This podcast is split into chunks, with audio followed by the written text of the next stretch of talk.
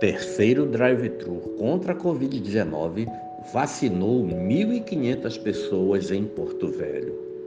A terceira vacinação contra a Covid-19 em sistema drive-thru realizado pela Prefeitura de Porto Velho imunizou 1.500 pessoas no prédio do relógio.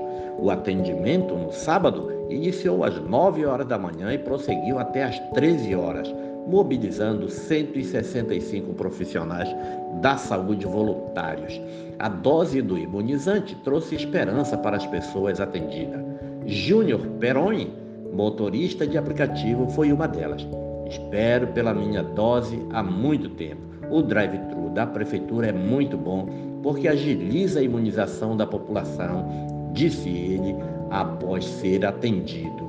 O diferencial da terceira edição do Drive-Thru foi a ampliação do número de tendas disponíveis para recepcionar melhor as pessoas que chegavam ao prédio do relógio. Para controlar a fila dos veículos, agentes de trânsito da Secretaria Municipal de Trânsito, Mobilidade e Transporte da Centram deram suporte e mantiveram a ordem. Abre aspas.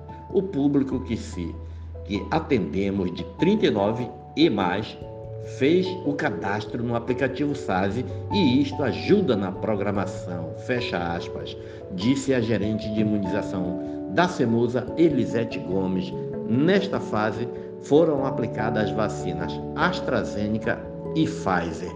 Elisete destaca ainda que muitas pessoas não estão comparecendo para receberem a segunda dose e isso dificulta a organização do processo de imunização. Outro comportamento que está se tornando comum é deixar de comparecer para a imunização no dia correto para aguardar um imunizante diferente. Abre aspas. Precisamos que as pessoas venham no dia indicado no agendamento para receber sua dose. O importante é estar imunizado. Fecha aspas, disse o vice-prefeito de Porto Velho, Maurício Carvalho, que foi ao ponto de imunização e foi voluntário na aplicação das doses. Vamos continuar avançando. Vacina boa é vacina no braço, afirmou Maurício Carvalho. A CIMUSA recomenda que a população de 18 anos ou mais faça o cadastro, cadastro no aplicativo FASE para facilitar a programação. A secretária adjunta da CEMUSA, Marilene Penati, participou do drive-thru e percorreu as ruas ao redor do prédio do relógio, ao lado de outros voluntários para ajudar a organizar o atendimento. Estamos empolgados porque a população está comparecendo a cada edição que realizamos. É assim que venceremos a pandemia, afirmou Marilene Penati.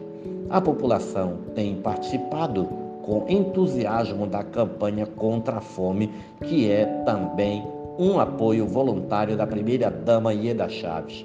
Todos os pontos de vacinação têm recebido doação de alimentos que vão compor as cestas básicas que serão distribuídos para famílias carentes. Quem faz ou quem fez o cadastro para vir vacinar, não deixe de ajudar também na vacina contra a fome tragam o alimento não perecível para as pessoas que mais precisam neste momento tão delicado que estamos enfrentando. Pediu a deputada federal Mariana Carvalho, que também participou da vacinação. Este é mais um podcast do site newsrodonia.com.